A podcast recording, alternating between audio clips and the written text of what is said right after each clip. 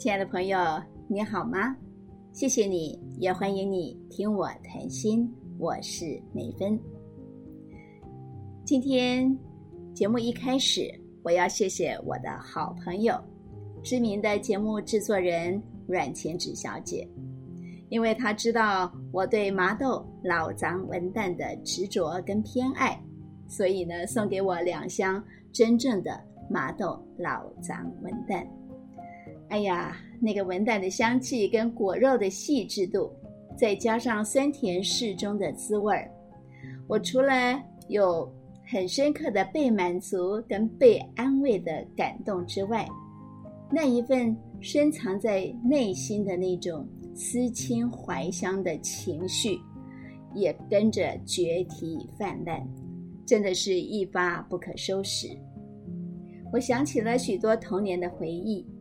各种酸甜苦辣的回忆，我也特别的想念我那行动不方便的母亲。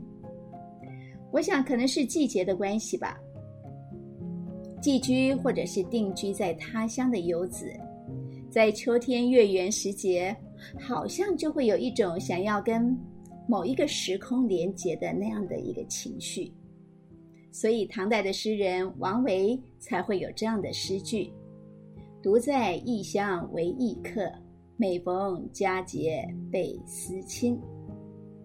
李白就更直白的说：“抬头看看月亮，就会不由自主的低头思念故乡；举头望明月，低头思故乡。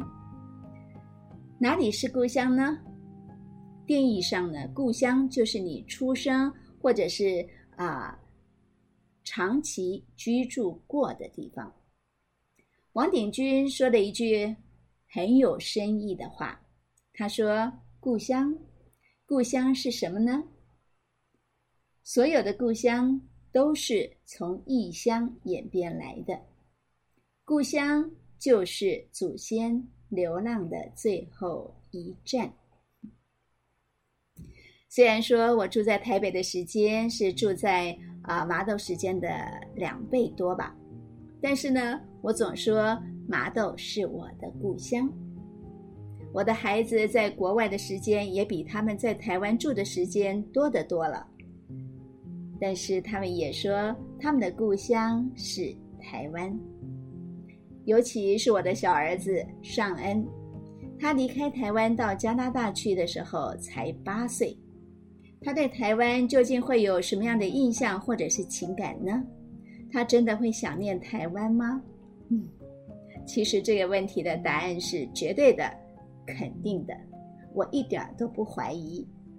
因为尚恩的味觉从很小的时候就跟台湾这片土地有着很深的连结。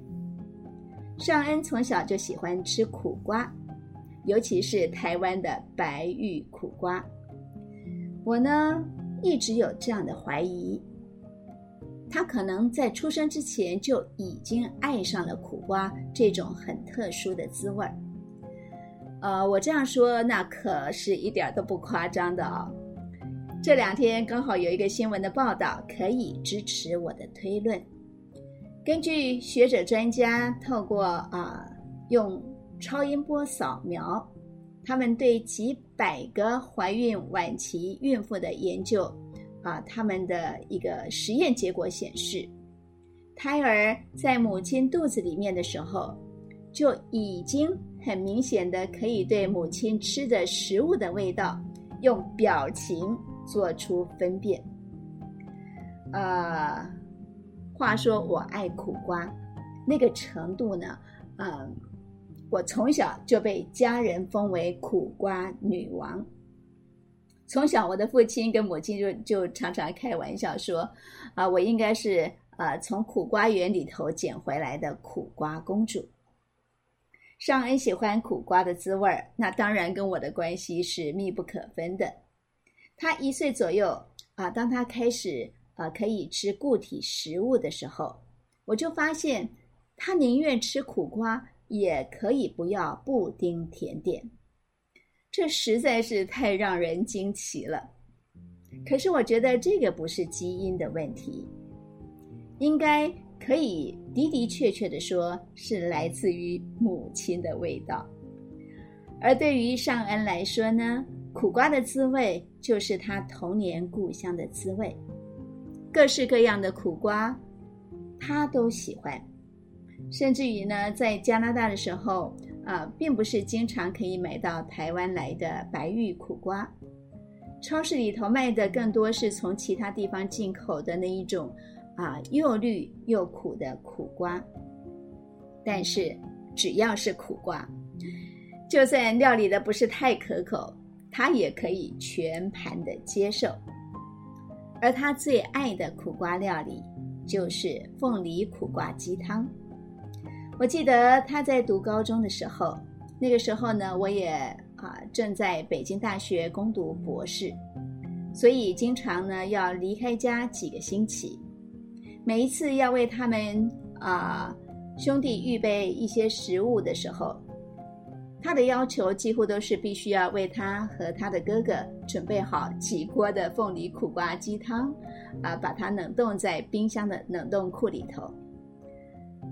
后来尚恩离家读大学，每当他寒暑假放假，啊之前要回家之前，他都会先叮嘱我，帮他准备好苦瓜鸡汤。他一回到家，就会迫不及待地喝上几碗凤梨苦瓜鸡汤，然后他就会给我一个心满意足的表情。我非常深刻的知道苦瓜的滋味。可以疏解、安慰尚恩的乡愁。这两三年呢，因为疫情的关系，尚恩已经很久没有吃到我为他做的凤梨苦瓜鸡汤了。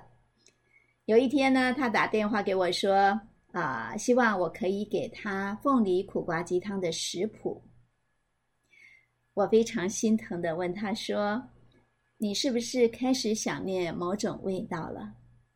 他说：“是的，他好想念凤梨苦瓜鸡汤的味道。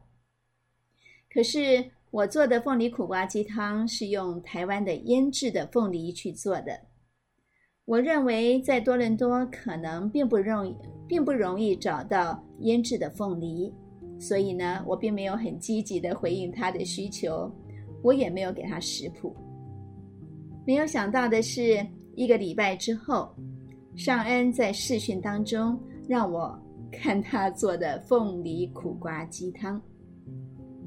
那锅鸡汤啊，金亮黄澄澄的，看起来滋味挺不错的，而且真的有凤梨在里面。我非常的惊讶，我说：“啊，你哪来的凤梨酱呢？”他说：“我自己腌制的。”这个答案让我非常的意外。我的儿子今年二十八岁，他在某种味道欲望的驱使之下，想尽办法要尝到这个味道。他竟然自己买了新鲜的凤梨，按着从谷歌搜寻来的这个食谱，自己去熬制凤梨酱，为自己煮了一大锅的凤梨苦瓜鸡汤。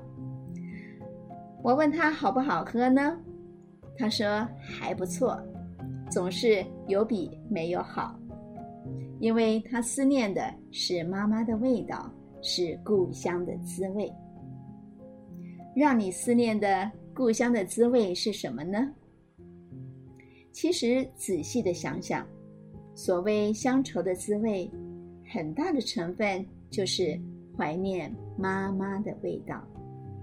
不管那个味道是酸、甜、苦、辣。咸，都是值得我们再三回味的。今天我们就先聊到这里了，祝你健康快乐，我们下期再会。